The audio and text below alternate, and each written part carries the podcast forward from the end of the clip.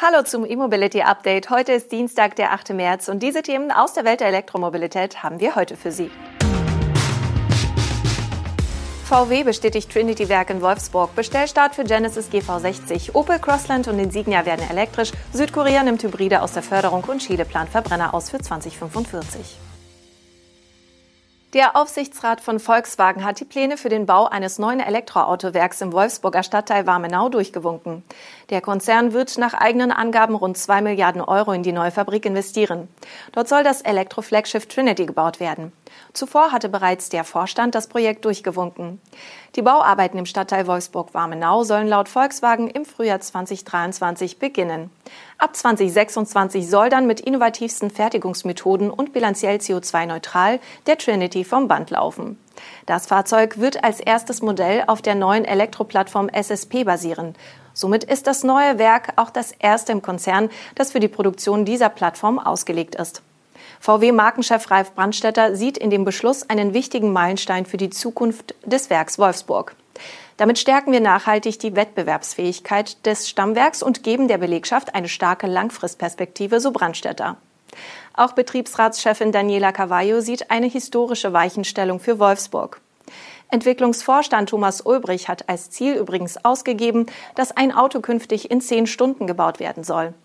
Ein MEB-Modell in Zwickau braucht dafür rund 30 Stunden. Die Schlüssel zu mehr Tempo sind laut VW weniger Varianten, weniger Bauteile, mehr Automatisierung, schlankere Produktionslinien sowie neue Logistikkonzepte. Derweil hält der Produktionsstopp in Sachsen an. In den VW-Werken Zwickau und Dresden werden bis mindestens 18. März keine Elektroautos gebaut. Aufgrund des Krieges in der Ukraine fielen weiterhin Teile, weshalb Volkswagen die Produktionspause beim ID3, ID4, ID5, Audi Q4 e-tron sowie dem Cupra Born zwei weitere Wochen aussetzen muss. Konkret fielen die Kabelbäume von Zulieferer Leoni. Der Genesis GV60 ist ab sofort zu Preisen ab 56.370 Euro in Deutschland vorbestellbar.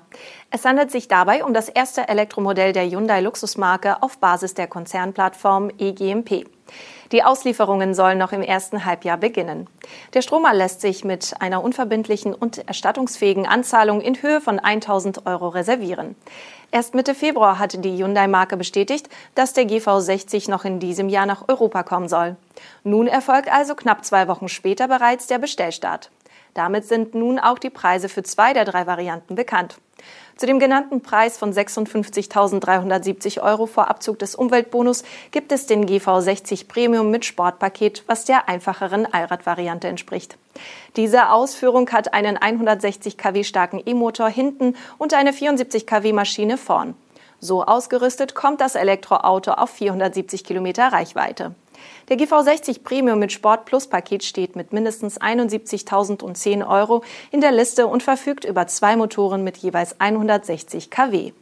Die offizielle Reichweite ist mit etwa 466 Kilometern etwas geringer.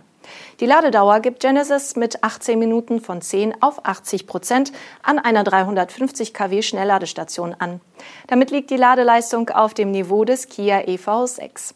Der GV60 von Genesis ist für den reduzierten Umweltbonus qualifiziert. Ein günstigeres Basismodell mit 168 kW starkem Heckantrieb soll später auch noch folgen. Opel hat bestätigt, dass die Nachfolgemodelle des SUV Crossland und der Mittelklasse-Limousine Insignia nur noch rein elektrisch angeboten werden. Opel will bekanntlich ab 2028 nur noch Elektroautos verkaufen. Sowohl die aktuelle Generation des Insignia B, der noch auf einer Plattform von General Motors steht, als auch der Crossland mit PSA-Technik sind 2017 auf den Markt gekommen. Nach dem üblichen Produktzyklus der Autobranche würde also 2024 oder spätestens 2025 eine neue Generation anstehen. Die Investition für diese wenigen Jahre nochmals auf Verbrenner zu setzen, würde sich nicht lohnen. Opel wird mit aller Konsequenz elektrisch und das in Rekordzeit, sagt Opel-Chef Uwe Hochgeschurz. Erklärtes Ziel ist es, Elektrofahrzeuge anzubieten, welche die Anforderungen der Kunden perfekt erfüllen, zukünftig sogar mit Reichweiten von 500 bis 800 Kilometer und einer Schnellladefähigkeit von 32 Kilometer pro Minute, wie Opel mitteilt.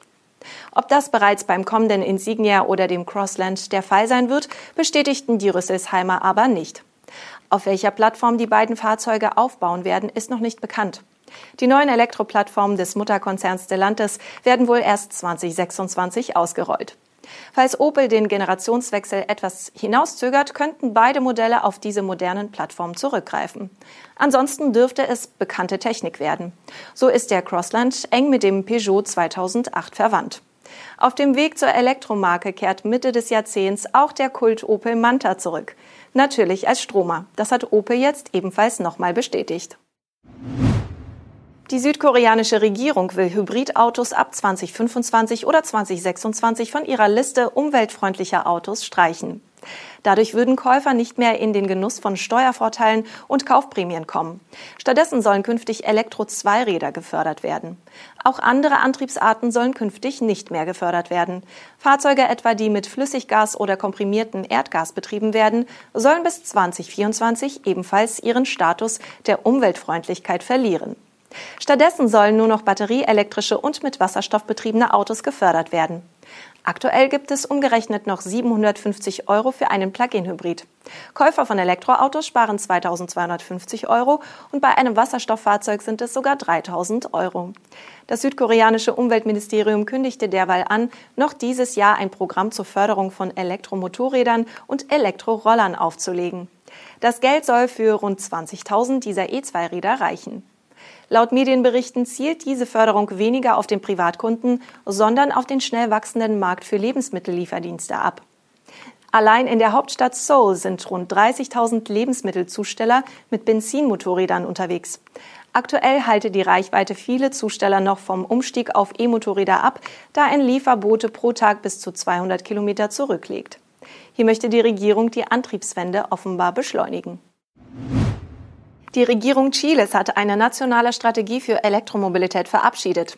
In drei Stufen zwischen 2035 und 2045 sollen verschiedene Fahrzeugklassen in dem lithiumreichen Land nur noch mit emissionsfreiem Antrieb verkauft werden.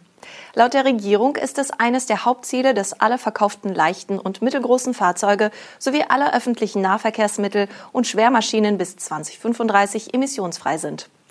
Das werde der Lebensqualität der Chilenen direkt zugutekommen, heißt es. Ab 2045 sollen dann auch alle neuen Fahrzeuge für den Personenfernverkehr sowie den Güterverkehr an Land emissionsfrei fahren, also Fernbusse und Lkw. Fünf Jahre zuvor, also 2040, müssen auch landwirtschaftliche Maschinen emissionsfrei sein. Das Energieministerium Chiles ist für die Umsetzung dieser Elektromobilitätsstrategie verantwortlich und wird sie alle fünf Jahre aktualisieren. Das war unser E-Mobility Update für heute. Wir danken Ihnen fürs Zuschauen oder Zuhören, freuen uns über Ihre Likes und Abos und wünschen insbesondere unseren Zuschauerinnen heute noch einen tollen internationalen Frauentag. Wir sind morgen mit unserem Videoformat und dem Podcast wieder für Sie da. Bis dahin.